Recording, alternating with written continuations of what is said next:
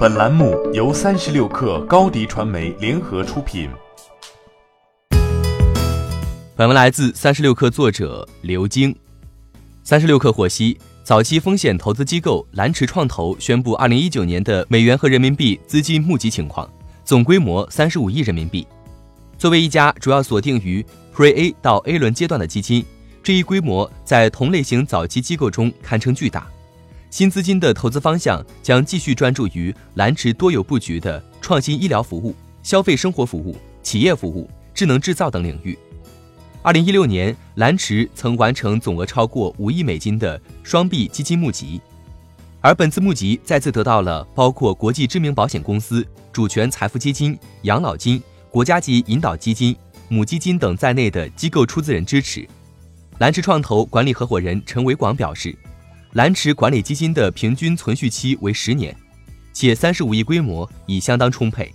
在持续下注优质早期项目的同时，对于潜力巨大的已投早期项目，蓝驰将在每轮独立尽调的基础上持续追投，长期陪跑优秀创业者。陈伟广认为，中国经济正面临从数量增长向质量增长的演进，受高等教育的人口比例持续增长，研发人口红利释放，工程师数量迅速增加。人口供给升级将有效推进中国的传统产业数字化转型和核心技术的自主创新。同时，由于中国人口结构的老龄化压力、亚健康问题和慢病发病率的持续上升，医疗服务、药品流通、支付体系将出现全新的变革。在蓝驰创投管理合伙人朱天宇看来，中国中小城镇的基础设施建设正在不断完善，商业环境持续优化。三五线城市的消费升级过程中，将产生全新的连接方式，重构人与人、人与商品、人与服务的供应链。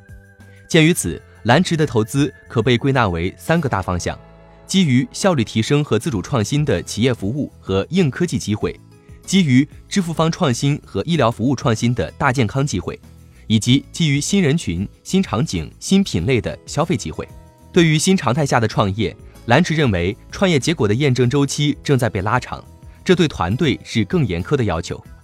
朱天宇认为，那些拥有敏锐、清晰、不偏不倚的自我认知，主导过产品或商业模式从零到一的试错迭代，建立过商业模式闭环的创业者，是蓝驰关注的重点。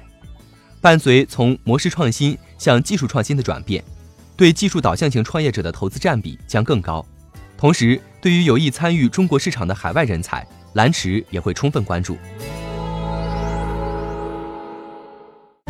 欢迎添加小小客微信，xs 三六 kr，加入克星学院，每周一封独家商业内参，终身学习社群，和大咖聊风口、谈创业，和上万客友交流学习。高迪传媒，我们制造影响力。商务合作，请关注新浪微博高迪传媒。